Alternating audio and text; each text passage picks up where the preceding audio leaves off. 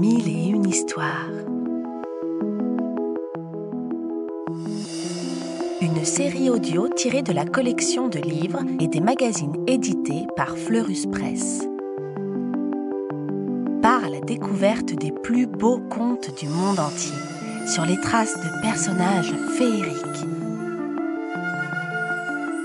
Des histoires pour rêver et s'émerveiller.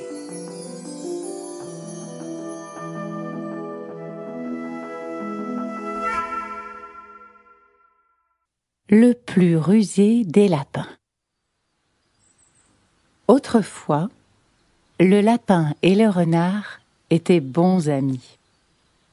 Ils passaient tout leur temps ensemble. Et quand le renard allait voir Dame Belette, sa fiancée, le lapin venait avec lui. Mais voilà qu'un jour, le renard tombe malade. Il a tellement de fièvre qu'il doit rester au lit. Porte ces fleurs à ma fiancée de ma part, et dis-lui que j'irai la voir bientôt, dit-il à son ami. Le lapin est content parce qu'en secret, il est amoureux de la belette. Alors, il met un joli gilet, court chez elle et dit Le renard est malade, il ne peut pas venir. Mais il m'a chargé de t'apporter ces fleurs. Merci, dit la belette. Reste donc prendre un thé. Le lapin accepte et bientôt la conversation porte sur le renard. Qu'il est beau soupire la belette. Ah bon, tu trouves? répond le lapin. Moi, je trouve que ses oreilles sont un peu petites.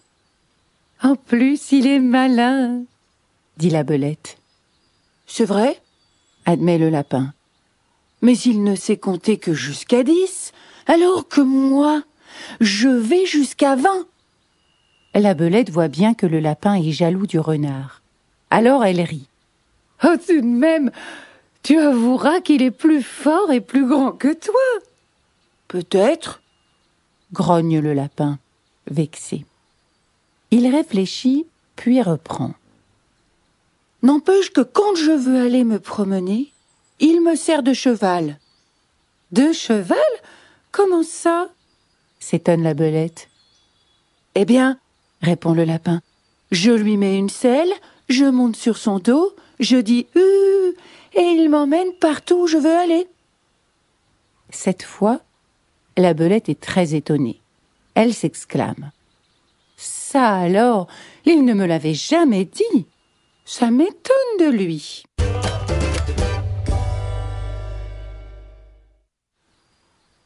En rentrant chez lui, le lapin se dit qu'il a un peu exagéré. Si le renard apprend ça, il sera furieux contre moi. Dès que le renard est guéri, il court voir sa fiancée chérie. Et en effet, quand la belette lui raconte ce qu'a dit le lapin, il se met en colère. Sans attendre, il se rend chez celui-ci pour avoir une explication.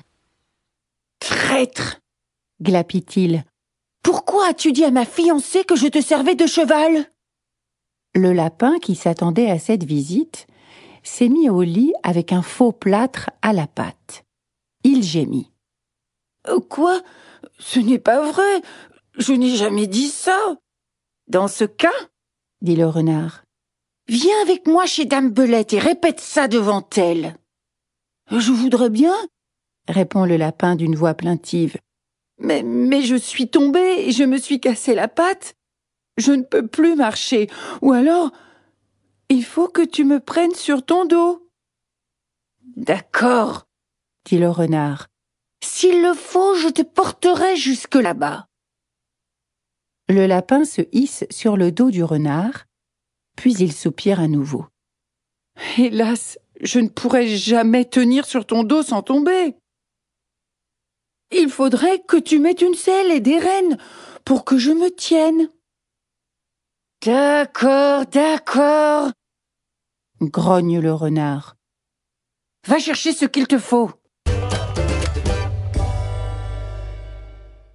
Clopin clopant, le lapin va dans la remise prendre une selle, des rênes et un fouet. Il pose la selle sur le renard, lui attache les rênes autour du museau et monte sur son dos. Ezou, le renard trotte jusqu'au village. Devant la maison de sa fiancée, il dit à son ami Descends maintenant. Tu n'as plus que quelques pas à faire. Mais au lieu d'obéir, le lapin lève son fouet et le fait claquer de toutes ses forces sur le derrière du renard, qui se met à galoper comme un fou. En passant devant la fenêtre de la belette, le lapin crie. Ohé, belette Regarde si ce n'est pas vrai que le renard me sert de cheval. Et le renard a beau ruer et se cabrer comme un cheval enragé, il n'arrive pas à se débarrasser de son cavalier avant que sa fiancée l'ait vu dans cette fâcheuse position. Quelle honte Depuis ce jour, tu t'en doutes, le renard et le lapin ne sont plus du tout copains. C'est pourquoi, dès qu'il voit un lapin, le renard lui court après pour le mordre derrière. Quant au lapin, dès qu'il voit un renard approcher, il file vite se cacher dans son terrier.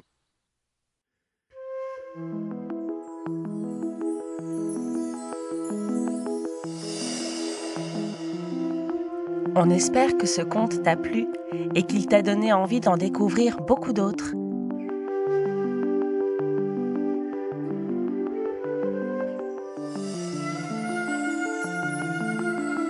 C'était Mille et une histoires, une série audio tirée de la collection de livres à découvrir en librairie ou en s'abonnant au magazine Éponine sur fleuruspresse.com.